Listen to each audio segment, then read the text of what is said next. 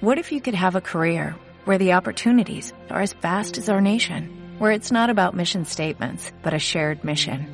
At U.S. Customs and Border Protection, we go beyond to protect more than borders, from ship to shore, air to ground, cities to local communities. CBP agents and officers are keeping people safe. Join U.S. Customs and Border Protection and go beyond for something far greater than yourself. Learn more at cbp.gov/careers. Buenas tardes, doctor Ramos. Buenos días. Buenas tardes, buenos días. En cualquier momento pueden sintonizarnos. El, el doctor Ramos es urólogo del Hospital Universitario de Canarias. Y en este caso nos va a hablar de un curso, se llama The Lab Sim System, ¿puede ser el, el Sí, nombre? correcto. Un curso de simulación que se hace en medicina, pues en este caso se está haciendo en el Hospital Universitario de Canarias. ¿De qué va este curso? ¿Nos podría explicar un poco? Sí, esto es utilizar un simulador en base a un programa informático con un sistema áptico, un sistema que vamos reconoce tus movimientos manuales y lo que hace es nos sirve de entrenamiento ante situaciones o habilidades quirúrgicas como es manipular material o suturar.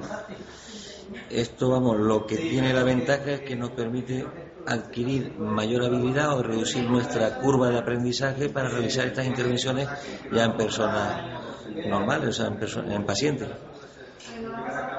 Realmente todas estas técnicas, la laparoscopia, endoscopia, requiere de un entrenamiento avanzado, importante, que ocupa mucho tiempo y lógicamente una curva de aprendizaje hasta que tienes resultados correctos o buenos bastante largo. Todo esto de los simuladores lo que hace es reducirnos esa curva de aprendizaje, darnos la facilidad de poder entrenar con pacientes virtuales, entre comillas, y por lo tanto reducir el, el tiempo de aprendizaje y mejorar nuestra técnica.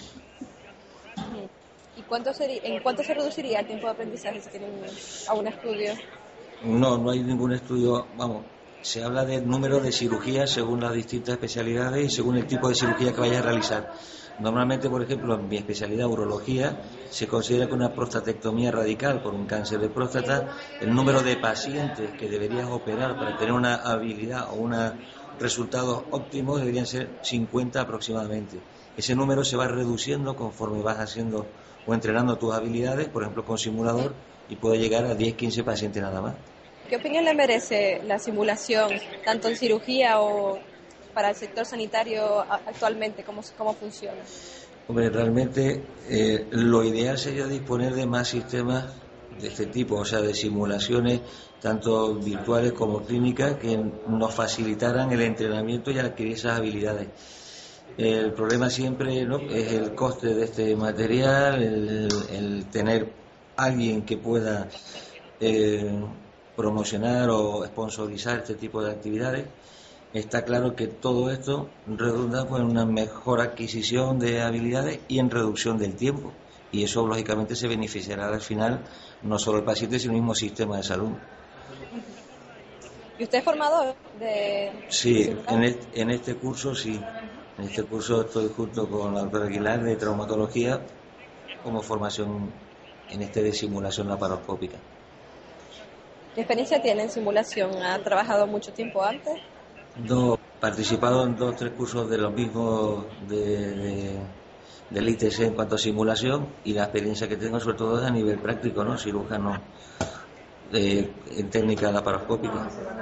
El problema es que antes, lógicamente, todas estas cosas, pues había que irse también fuera, fuera de la isla para practicar y hacer cursos en base a adquirir estas habilidades. Y ahora mismo, pues esto es una posibilidad y una, una ventaja, vamos.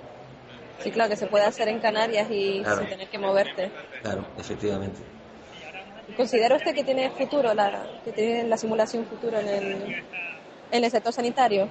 Vamos, totalmente de, de acuerdo y creo que va a ir por ahí. De hecho, ya se empieza a hacer simuladores en todas las patologías, en todas las especialidades, porque se ha demostrado y seguirá siendo así que esto disminuye el tiempo de aprendizaje, genera eh, feedback, retroalimentación en cuanto a evaluación, digamos, y hace que no sea necesario el traslado a otros centros para hacer nuevas técnicas o nuevos procedimientos y mejora la calidad final asistencial. Pues hablando también en tema general de la tecnología y la, la sanidad, nosotros vamos al médico, siempre vamos al médico y nunca vemos realmente a la persona que está detrás creando tanto instrumental como simuladores. ¿Qué importancia tiene la tecnología en medicina?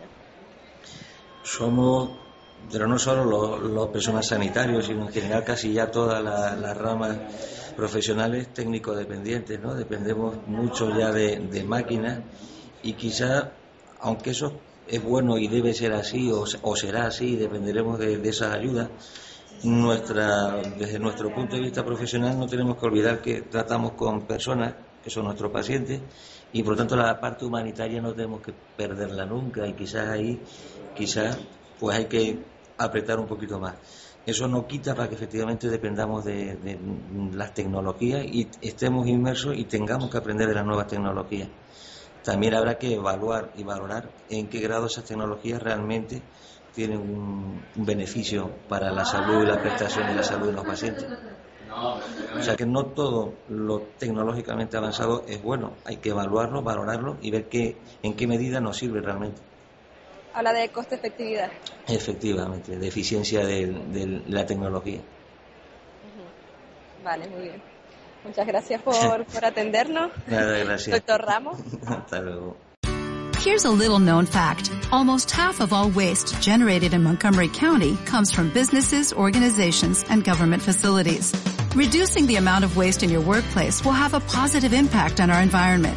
It can also save you money on your disposal costs. Reducing waste and recycling at your business is easy to do and is the law in Montgomery County. Make it your business to recycle right. Learn more at montgomerycountymd.gov slash recycle right or call 311.